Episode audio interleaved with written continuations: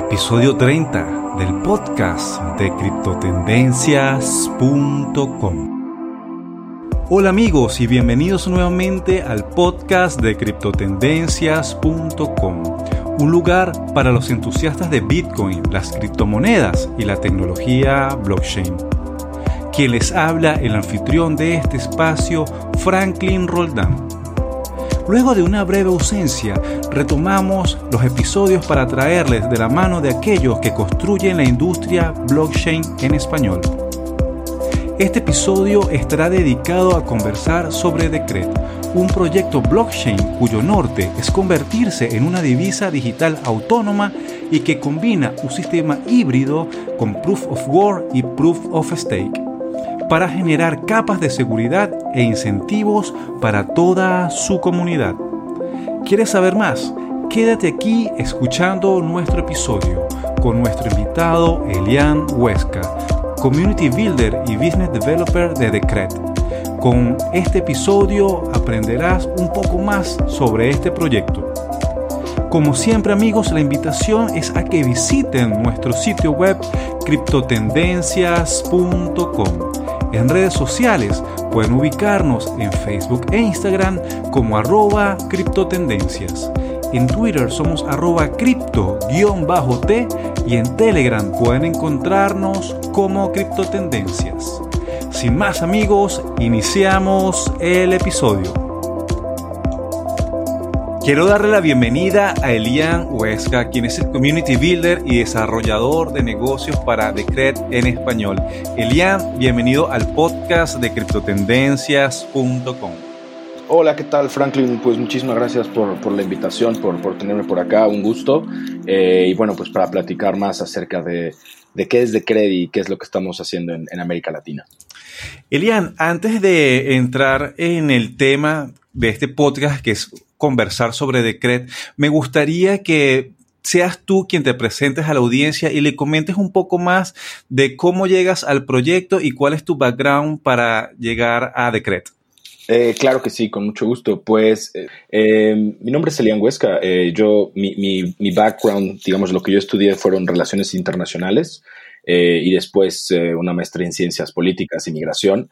Eh, y realmente yo estaba como muy trabajando en otros temas, trabajando en temas migratorios, eh, cuando en el año 2016, em, finales del 16, principios del 17, comencé a como investigar acerca de, sobre Bitcoin y, las, y otras criptomonedas, un poco para entender cómo podían eh, transformar el tema de remesas, que era un tema que estaba trabajando en, esos momentos, ¿no? Em, y bueno, me di cuenta que la tecnología que, que, estaba detrás de Bitcoin tenía diversos casos de uso muy concretos para el tema, para, digamos, problemas migratorios. Eh, el primero de ellos, las remesas, cómo transmitir dinero de la forma más segura, rápida eh, y con las comisiones más bajas posible. Eh, pero después también un tema de seguridad financiera, o sea, particularmente en el caso de mexicanos que son eh, mexicanos que están en Estados Unidos. Un poco para entrar en contexto, hay 11 millones de mexicanos viviendo en Estados Unidos que mandan cerca de 35 mil millones de dólares al año de Estados Unidos a México. Y uno de los problemas que hay es que muchas de estas personas están en situaciones migratorias irregulares por mucho tiempo y corren el riesgo de ser eh, deportados de Estados Unidos a México. En el caso en donde son deportados, eh, entran como en esta especie de limbo en donde no pueden acceder a sus fondos porque al no estar físicamente en Estados Unidos no pueden gastarlos una vez que llegan a México deportados. Entonces yo pensaba, ¿qué pasaría si tuvieran un pequeño porcentaje de sus, de sus ingresos, de su, de su riqueza en alguna criptomoneda? En donde pues da igual en qué lugar del mundo estén, porque bueno, podrían tener acceso, ¿no? Em, y así varios temas, ¿no? También un tema, por ejemplo, de estampas de tiempo y, firmas digitales que podría ser utilizado para documentos em, que, que, utilizan los migrantes eh, en muchos casos. Y bueno, en fin, como que me empecé, me empecé un poco a, adentrar en el tema de cómo funciona eh, Bitcoin. Esto fue en 2010, finales del 16, principios del 17. Y luego la verdad, es que todo el 2017 me obsesioné. Yo estuve, estaba haciendo una maestría en ciencias políticas en ese momento eh, y me obsesioné con Bitcoin y empecé a, investigar. Eh, fue un año entero que me la pasé durante el día, hacía la maestría y durante la noche leía, veía videos de Andreas Antonopoulos. y bueno, me obsesioné con cómo funcionaba eh, cripto. y bueno, ¿qué estaba haciendo? Como les comentaba, yo trabajaba en temas migratorios y a finales del 2017, principios del 2018, sabes, hasta arriba de la burbuja de criptomonedas del 17, yo como que decido, o como participar en esta industria, querer trabajar en esta industria. Entonces, lo primero que hago es crear una página web que se llama cryptonerds.com con un amigo. Y nada, esta página es un scrapper de noticias que comparte noticias, este, las traduce en español en automático y las comparte, ¿no? Como una forma de poder participar en el ecosistema y a, partir de esto comenzamos a hacer, a dar pláticas en universidades sobre qué es Bitcoin, qué, es, qué son las criptomonedas, qué es blockchain, cómo funciona, por qué es importante. Em, a finales de 2000 18, no, por ahí de mediados de 2018, en julio, eh, de CRED comienzo a, notar este proyecto en el espacio y me doy cuenta que es un proyecto muy interesante, con una filosofía, un ethos eh, de, apertura, de, ¿sabes? Como de, ser un proyecto global, resistente a la censura, que más bien abierto a, que cualquier persona pueda participar. Em, me doy cuenta que es un proyecto que está creciendo, que tiene una tecnología muy sólida, Em, que visualmente el diseño es súper atractivo y que, no, que, hay un nicho ahí para mí, ¿no? Que es el hecho de que no hay nada en español de este proyecto que me parece muy interesante, em, en donde se busca iterar un poco los conceptos básicos de Bitcoin. Esto es a, mediados de, 2010 y, de 2018 y, eh, digamos, comienzo con una cuenta eh, compartiendo eh, información sobre Decred. de ahí hago un par de meetups, consigo como lugares de, para hablar sobre el proyecto en algunos lugares aquí en la Ciudad de México. Em, y eventualmente, bueno, pues eh, después de estar participando de diversas formas dentro del proyecto, en como cuatro meses, eh, digamos, me, me, invitaron a, ser como contratista propiamente del proyecto, ¿no? Em, y bueno, pues a partir de este momento ha sido, ha sido un viaje muy interesante porque ha sido eh, hablar sobre qué es Decred desde un punto de vista académico, de divulgación de la ciencia y la tecnología, en donde, bueno, básicamente es plantear eh, preguntas que una vez que uno se adentra en esta industria y en, estos, en estas redes, eh, se, tornan muy importantes, ¿no? Que son básicamente eh, cómo gobernamos estas redes en donde estamos poniendo nuestra confianza, nuestros recursos, en algunos, o sea, digo, nuestro dinero, pero también en algunos casos nuestra información, porque, pues bueno, al final sí creo que mm, muchas de estas tecnologías, si bien están transformando el dinero, van a transformar muchas de nuestras interacciones, em, digamos, digitales, a partir de tener, digamos, mecanismos que puedan permitir tener el control de nuestra información. Em, entonces, bueno, pues un poco es como, como el viaje hasta, hasta Decred y, bueno, a partir de esto, durante el año 2019, mucho del trabajo ha sido, eh, pues te digo, hablar sobre qué es Decred eh, y, y, cómo estamos, eh, digamos, innovando en el espacio. Excelente, Elian. En, ese sentido, yo quisiera preguntarte para que nos comentes a, mí y a la audiencia qué es Decret, cuáles son esas ventajas que está explotando Decret y cuáles son esas características que lo hacen un proyecto especial. Claro. Em, ¿Qué es Decret? Decret es una moneda digital descentralizada que, eh, como te comentaba, itera sobre los principios fundamentales de Bitcoin. Ser, ser una red global de persona a persona, eh, ser resistente a la censura, em, ser permissionless, em, estar diseñada, digamos, de forma con, mediante criptografía, o sea, poder ser trustless, eh, o sea, em, y bueno, pues la idea es crear esta eh, esta moneda digital, esta reserva de valor que pueda existir en el tiempo durante generaciones eh, y que pueda adaptarse a, digamos, a los cambios que puedan suceder en el tiempo.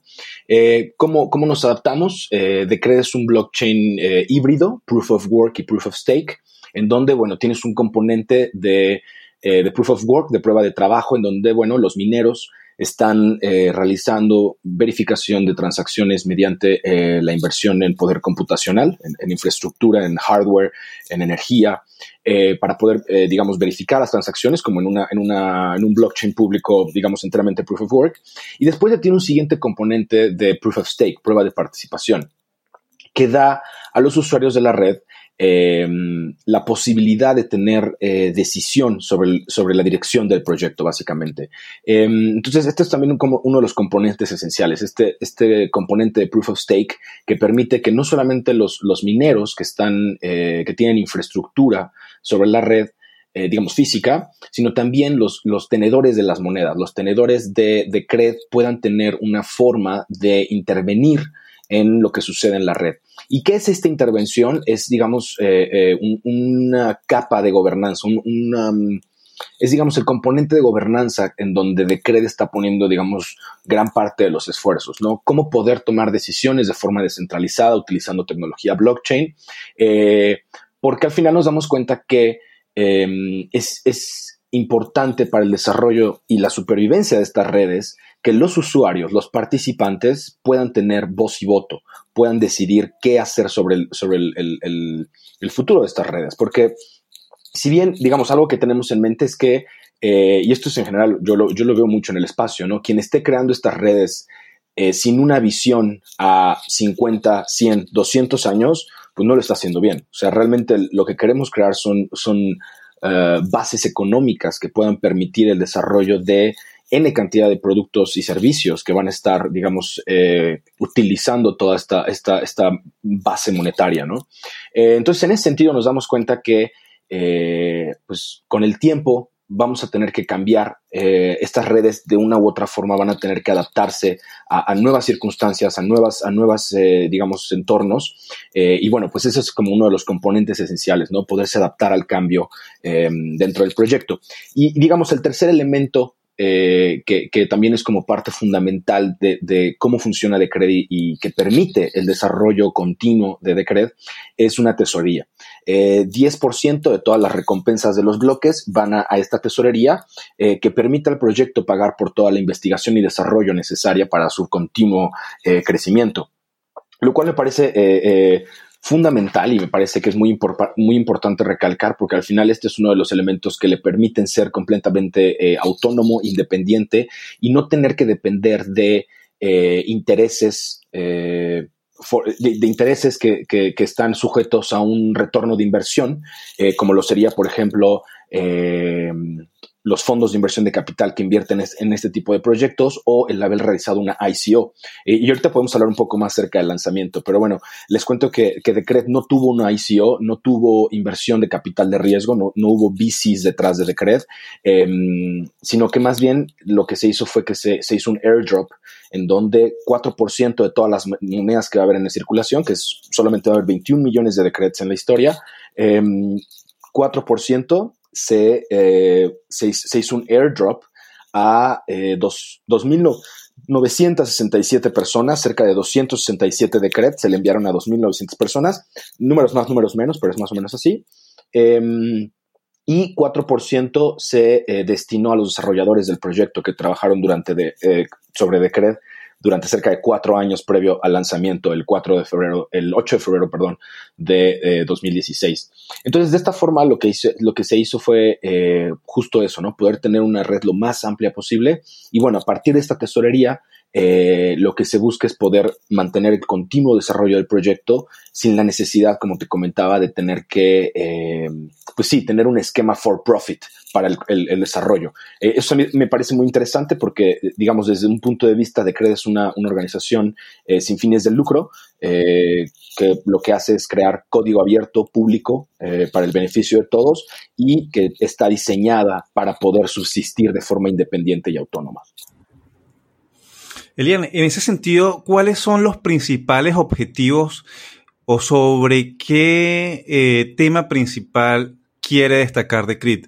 Es decir, las remesas, los smart contracts. ¿Cuál es el, tema principal sobre el cual desea trabajar de em, creo que, digamos, desde un punto de vista eh, de proyecto, eh, los desarrolladores de Decret, y un poco para entrar en contexto de quiénes son, em, los desarrolladores de Decred son ex desarrolladores de Bitcoin que crearon una implementación de Bitcoin en Go llamada BTC, de Suite. Eh, Bitcoin está escrito en C++, es el lenguaje de programación en el que está escrito, y estos desarrolladores por ahí del año 2013 eh, crean esta nueva implementación eh, un poco con un afán de descentralizar aún más Bitcoin. a partir de esta experiencia de crear esta implementación de Bitcoin en Go, eh, que de hecho es utilizada por otros proyectos como el Lightning Network, me parece que Phantom también lo utiliza em, y algunos otros más que lo utilizan. Es una, es una implementación bastante reconocida en el espacio. Eh, a partir de esta experiencia, ellos deciden crear este nuevo proyecto en conjunto con dos desarrolladores anónimos, uno llamado Taco Time y otro llamado InkSock. Eh, que bueno, son, son anónimos, no sabemos quiénes son, quiénes son. Y, em, digamos, el grupo core de desarrolladores eh, de Decret em, es, parte, es, digamos, una compañía llamada eh, Company Zero, antes llamada Conformal Systems, que está en Chicago. Y ellos comienzan a trabajar con estos dos desarrolladores anónimos sobre, digamos, el código de Decret. ¿Hacia dónde vamos? Me parece que desde un punto de vista digamos, puramente desarrollo de software. Eh, estos desarrolladores, eh, que bueno, hoy es un grupo muy, muy activo dentro del proyecto y que está continuamente eh, trabajando en áreas muy específicas, me parece que el objetivo último es crear, como te comentaba, una reserva de valor em, que pueda existir en el tiempo, que pueda adaptarse y que, digamos, tenga estos elementos fundamentales de resistencia a la censura, de ser una red global de persona a persona, eh, ser permissionless, ser trustless. Ahora, ya, digamos, desde, desde otro punto de vista sobre los casos de uso o las aplicaciones que esta reserva de valor pueda tener, bueno, imagino, yo pienso que eso es, es, un tema muy amplio y ahí es donde más, digamos, yo, por ejemplo, eh, me interesa, por ejemplo, eh, justo lo que mencionabas, un tema de remesas, un tema de cómo puede servir para, para solucionar temas ya muy concretos, ¿no? temas de estampas de tiempo, por ejemplo, como te comentaba, todo el software de Decred es público, entonces tenemos componentes del software, digamos, de nuestro stack tecnológico, que pueden tener otros casos de uso. Uno de ellos es de DCR Time, que es un sistema de estampas de tiempo. Cualquier persona puede entrar, a timestamp.decred.org y utilizar este servicio para crear estampas de tiempo sobre documentos. Em, creemos que esta es una solución que puede, ser utilizada en el sector público, eh, privado y de, ONGs eh, para tener un control sobre, no, no, un control, sino un registro eh, mucho más, digamos, transparente y certero eh, sobre las, lo que está sucediendo sobre las comunicaciones o sobre documentos importantes de estas organizaciones. Em, y el otro es Politeia, que es nuestro sistema de eh, toma de decisiones, en donde em, básicamente Politeia es una página, cualquier persona puede entrar, proposals.decred.org, y aquí es donde las personas pueden realizar propuestas a la tesorería de Decred para utilizar los, los, los, recursos del proyecto y eh, obtener fondos. Em, entonces, bueno, son, elementos que están ahí, que tienen ciertos casos de uso. Me parece que el, punto, digamos, hoy por hoy, el tema principal es, crear una, una, tecnología que sea lo más robusta. Eh, para eso, como te comentaba, digamos, está por un lado el tema de, eh, tecnológico de Decred como moneda digital, pero también estamos, estamos implementando nuevas, nuevos temas como, por ejemplo, el Lightning Network, Em, es algo que ya está trabajando, ya está, ya está en el testnet de, de Decred, ya está en el mainnet. Entonces, bueno, ya es un tema de cómo conectar a, eh, digamos, realizar un, aumentar el grado de interoperabilidad entre Decred y otros, otros blockchains públicos, eh, particularmente Bitcoin. Em, y bueno, también está el tema, estamos desarrollando un DEX, un exchange descentralizado, en donde los usuarios básicamente van a poder intercambiar eh, criptomonedas sin tener que dar sus, la custodia de sus llaves privadas. Eh, y bueno, creemos que a partir de, la investigación y el desarrollo que se ha realizado eh, con, Atomic Swaps, con, intercambios atómicos, que de hecho es una invención eh, que se realizó entre los desarrolladores de, de Decred y Charlie Lee, eh, de Litecoin a finales de 2017. Realizaron los primeros intercambios atómicos entre, entre Litecoin y Decred. Eh, bueno, me parece que esto es un área, un área que va a continuar creciendo. Y eh, otra área que me parece como muy, muy, muy fundamental es el tema de privacidad. desde Decred, bueno, creemos que la privacidad es un derecho humano que, en, digamos, en la era de las redes sociales está sufriendo un altísimo grado de erosión y creemos que, digamos, estas tecnologías, al final, uno de sus, de sus objetivos fundamentales es eh, dar herramientas a, cualquiera como tú o como yo para poder eh, tener control de nuestra información, tener una, protección de nuestra privacidad eh, por parte de la intromisión estatal o corporativa, porque bueno, tenemos que reconocer que hoy por hoy todos nuestros datos están siendo minados y están siendo vendidos al mejor postor eh, y realmente no tenemos las herramientas para poder tener un mayor control. Entonces, yo personalmente creo que una, digamos, hemos, hemos visto como, como Bitcoin eh, y, blockchain le han dado control al, usuario común sobre, el, eh, digamos, sus fondos, sobre su, su riqueza, su dinero. Pero también creo que vamos a ver una siguiente ola en donde estas tecnologías criptográficas van a, a, dar a permitir que, existan herramientas que le den ya no solo el control del dinero, sino también de, la información personal eh, y, de, pues sí, de nuestra privacidad, ¿no? Eh, creo que todavía es un camino largo por recorrer, pero bueno, sin duda Decred está, está ahí buscando cómo poder eh, innovar en este sentido. entonces, bueno, en el tema de privacidad estamos creando un sistema que se apalanca de nuestro, de nuestro componente de proof of stake para poder crear fungibilidad en las monedas. Entonces, bueno, son varias áreas, pero bueno, creo que creo que es importante ver como, por un lado, la infraestructura digamos, base que se está creando eh, dentro del proyecto y después, bueno, ya los, los casos de uso o bienes y servicios que, puedan crearse utilizando esta infraestructura, ¿no? Que, como te comentaba, bueno, es pública, es abierta y es libre para que cualquier persona la pueda utilizar. Como un caso muy concreto, en, Brasil existe una empresa que se llama Original Mind, eh, que ellos están utilizando Decred como parte de su, de su producto. Ellos básicamente eh, venden 10 estampas de tiempo por 5 dólares o, 5, estampas por 10 dólares, no lo recuerdo bien. Em, y lo que hacen es crear estampas de tiempo de tus documentos en cuatro blockchains públicas, en Decred, en Bitcoin, en Ethereum y en Ethereum Classic. Em, entonces, bueno, este es un ejemplo de cómo la infraestructura que estamos creando puede ser utilizada eh, para crear productos o para crear servicios, eh, digamos, en otras industrias. Elian, en ese sentido, ¿cómo sería la manera más fácil que la persona que está escuchando el podcast, está interesada en Decret, pueda iniciar y involucrarse em, en el proyecto? Claro, pues creo que, eh, digamos, em, me parece que, que, Decret, una de las, em, de las ventajas que tiene es poder eh, básicamente recibir a cualquier persona para participar. Eh, me gusta ver a Decred como una organización eh, abierta, como una organización a la que cualquier persona con un, con un mínimo eh, conocimiento de, cómo funcionan estas tecnologías y de inglés, porque bueno, sí, sí hay que reconocer que digamos el, core de la comunicación, el, núcleo de la comunicación del proyecto sucede en inglés. Em, bueno, es interesante ver que eso es el, como el núcleo, pero después hay como estos como sub núcleos que ya suceden en otros idiomas, ¿no? Español, portugués, em, chino, hay, hay otros, otras, otras lenguas. Pero bueno, em, creo que una de las primeras formas es acercarse a nuestras redes. Eh, la, primera red que les puedo recomendar es nuestro, nuestro Telegram, que es eh, t.me diagonal decred es. Eh, esa es la, la, comunidad de Decred en español.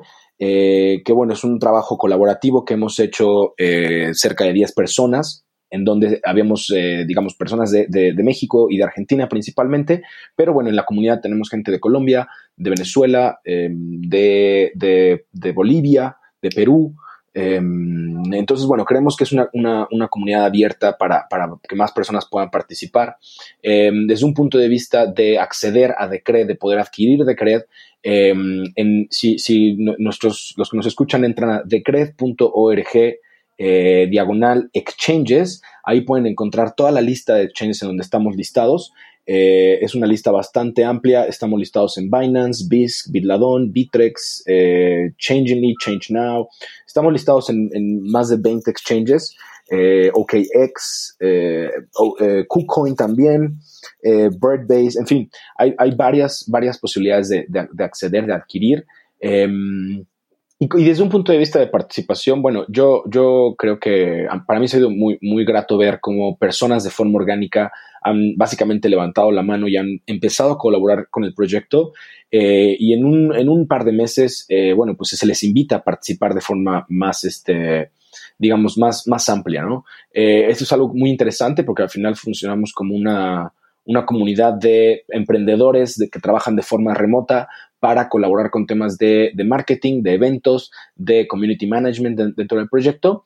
Em, y bueno, en ese sentido, creo que una de las, como de las eh, partes más interesantes de cripto, y esto es como que a lo que creo que Andreas Antonopoulos y muchos otros lo mencionan, es eh, que ellos te dicen no compres cripto, sino que gana cripto, ¿no? O sea, cómo puedes tú a partir de tu conocimiento, de tus habilidades, de tu experiencia, colaborar con el ecosistema, que al final es un ecosistema abierto, em, y eh, aportar a, añadir valor a un proyecto y cómo poder ganar una, contribución, una retribución por ese esfuerzo, ¿no?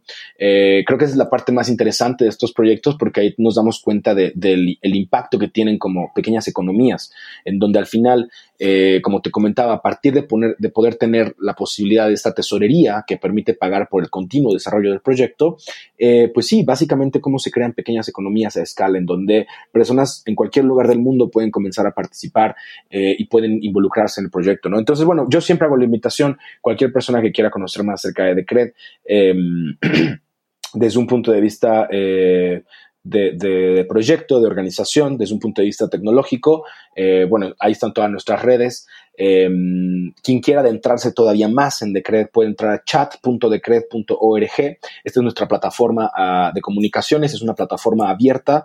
Eh, ahí hay gente de todas partes del mundo.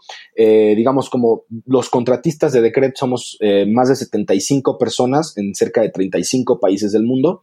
y bueno, Aparte de esto, hay, hay cientos eh, de, community, de, contribuidores de la comunidad, gente que está como contribuyendo, eh, y bueno, miles de, más de, usuarios que están en, todas partes del mundo. ¿no? Entonces, bueno, es un proyecto, eh, sin duda creo que es un proyecto complejo.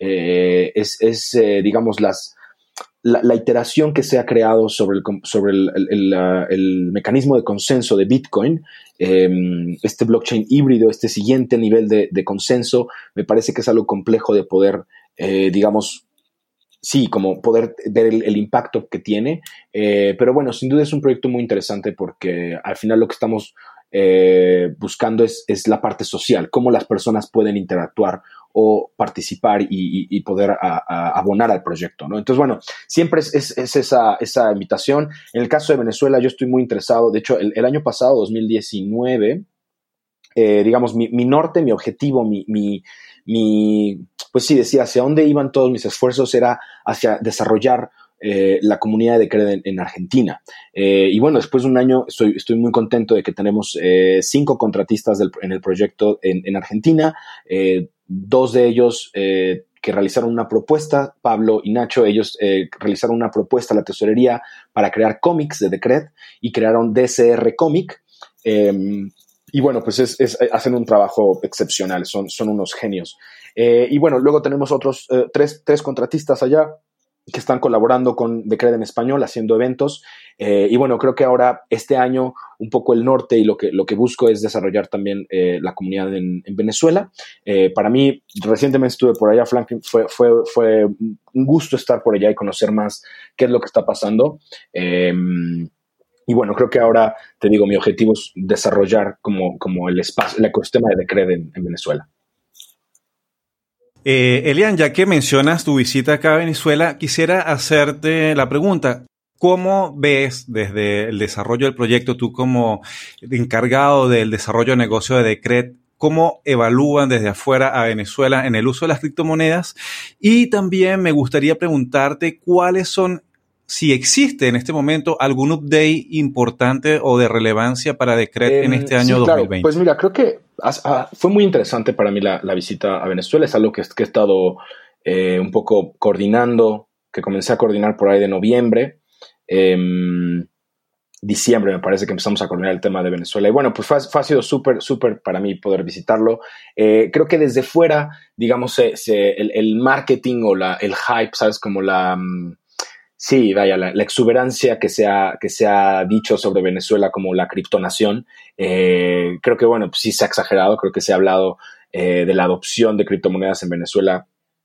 Fuera de Venezuela se ha dicho que es así como ya todo el mundo está pagando con, cripto, eh, cosa que, bueno, pues no, no es real. Me parece que, que mm, las cosas no son así. Sin embargo, bueno, me parece que es muy interesante notar que sí están en un grado muy avanzado digamos, dentro de lo que yo he visto.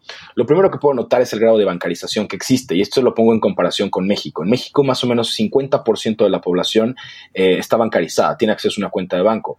En Venezuela me hablaban que era cerca del 85% de la población. Entonces, esto te habla de que existe un, mayor como acceso a servicios eh, bancarios financieros, más allá de, los problemas que puedan tener. Eh, pero entonces te habla de que la, sociedad está, está, como pensando en sistemas de, pago electrónico.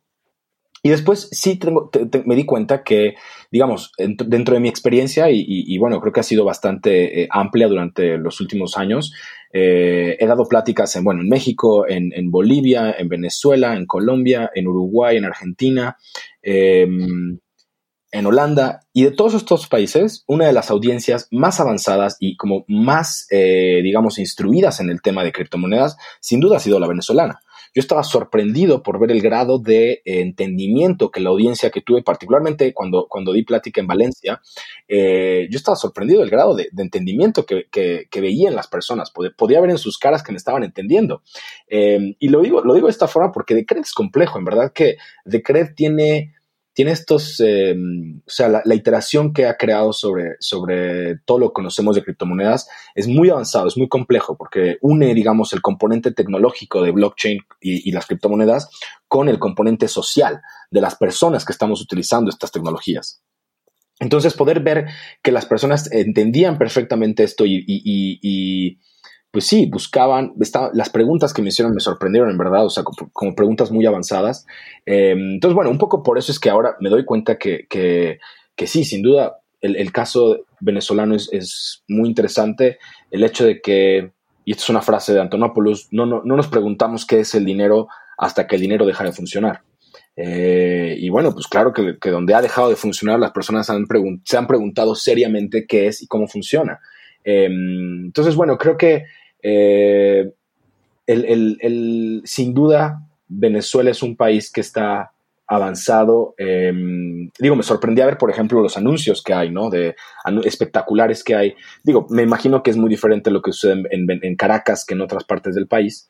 Em, pero bueno, sí es algo que me sorprendía desde, digamos, alguien que ha estado buscando en varios países cómo está desarrollándose la industria, ver que el caso venezolano es, es muy particular.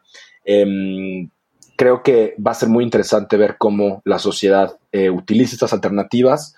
Eh, me doy cuenta que estas alternativas, o sea, las, criptomonedas tienen limitaciones, o sea, el grado de conectividad a Internet que puede llegar a ser limitado en algunas, en algunas regiones más que en otras. Em, pero bueno, aún así, como te comento, me parece que la, la, digamos, la gente que se está involucrando y que está buscando cómo estas alternativas pueden funcionar eh, es muy grande. Sí, sin duda alguna, Venezuela ha experimentado un enorme crecimiento en lo que es el interés sobre Bitcoin y otros criptoactivos y sin duda alguna, pues aquí realmente estamos muy lejos sobre lo que muchas personas pueden pensar, como tú bien comentabas, que todo lo pagamos en Bitcoin en criptomonedas, pero sin embargo, sí existe un auge muy grande por lo que decía, el dinero en Venezuela no funciona y se buscan alternativas. Elian, ya para terminar el podcast, me gustaría, bueno, unas pequeñas reflexiones de tu parte sobre mm, todo el ecosistema de Bitcoin y las criptomonedas. Y no me respondiste la pregunta también si existe algún update de importancia para este año en el roadmap de Decret. Eh, perdón, esa, última pregunta sobre el, update, claro. Eh, pues mira, te voy soy, ha sido, este año ha sido muy particular. Yo tenía, em, de hecho, estuve una semana en, en, Caracas y bueno, en, Venezuela, em, después en Panamá y después iba a España a, dar, tenía seis eventos planeados en, España, pero bueno, todo, todo lo que ha pasado en, recientes eh, días, semanas con el tema de COVID-19, pues bueno, han tenido que llevar a repensar la estrategia presencial y más bien ahora crear una estrategia digital eh, enfocada en eventos virtuales, en eh, contacto con comunidades, eh, digamos, virtuales. Entonces, bueno, pues un poco ahora para este año, eh, como te comentaba, mi objetivo es poder continuar desarrollando el ecosistema de Decred en, Venezuela. Eh, me ha dado mucho gusto ver el interés de muchas personas que estando allá, bueno, ahora están como, se han involucrado en nuestros canales de Telegram eh, y bueno, están como muy presentes y, sobre qué es lo que está pasando con el proyecto. entonces, bueno, creo que eso es algo que quiero continuar Eh, como te comentaba, me gustaría, me gustaría tener colaboradores, contratistas del proyecto, gente contribuyendo en, Venezuela. Y bueno, estamos constantemente buscando también eh, desarrolladores que quieran colaborar con el proyecto. Eh, existen ahí varios repositorios de, con, con sí, issues donde pueden participar. Y bueno, un poco son como, mucho del trabajo que hacemos como contratistas es hacer una, una casa de talentos de personas que quieran como contribuir con, con el proyecto. Em, entonces, bueno, pues es un poco como lo, que tengo ahorita, lo que tenemos pensado para, el 2020, ¿no? Excelente, Lian. ¿Dónde pueden esas personas, esos desarrolladores que están escuchando, dónde pueden comunicarse para involucrarse en el trabajo de código claro, de para, Para el tema de, digamos, para cualquier persona es siempre nuestros canales de, Telegram, que es como el primer punto de encuentro, pero también estamos muy activos en todas las demás redes sociales, eh, Facebook, Twitter, eh, Instagram. Pueden encontrar todas las redes sociales de Decred Project, pero también de Decred en español. Y para temas de desarrollo ya más puntuales, más particulares, eh, pueden entrar al repositorio de Community Issues en el GitHub de Decred. Em, y aquí pueden encontrar todos los issues que se están como, mm, que está buscando, eh, digamos, que, puedan ser resueltos. Eh, mucho de cómo funciona el, sistema de contratistas es que es, que es, digamos, cualquier persona puede colaborar eh, en estos issues y de esta forma eh, pues pueden, digamos, buscar ser partícipe del, proyecto. Entonces, bueno, es una invitación, a, digamos, a todos. Cualquier duda que tengan, eh, canal de Telegram es el punto, digamos, más, más seguro para encontrarnos. Ahí estamos todo el tiempo. T.me diagonal de CRED ES de español. Em, y bueno, pues ahí estamos para, para cualquier duda eh, que puedan tener y bueno, pues siempre un gusto poder platicar más acerca de, esto. Bueno, Elian, muchas gracias por el tiempo dedicado al podcast y espero que también en una próxima ocasión podamos avanzar y profundizar mucho más en lo que trae el proyecto. con muchísimo gusto, será, será un gusto y, bueno, muchas gracias por la, por la invitación a, tu podcast. Gracias a ti, Elian, hasta luego.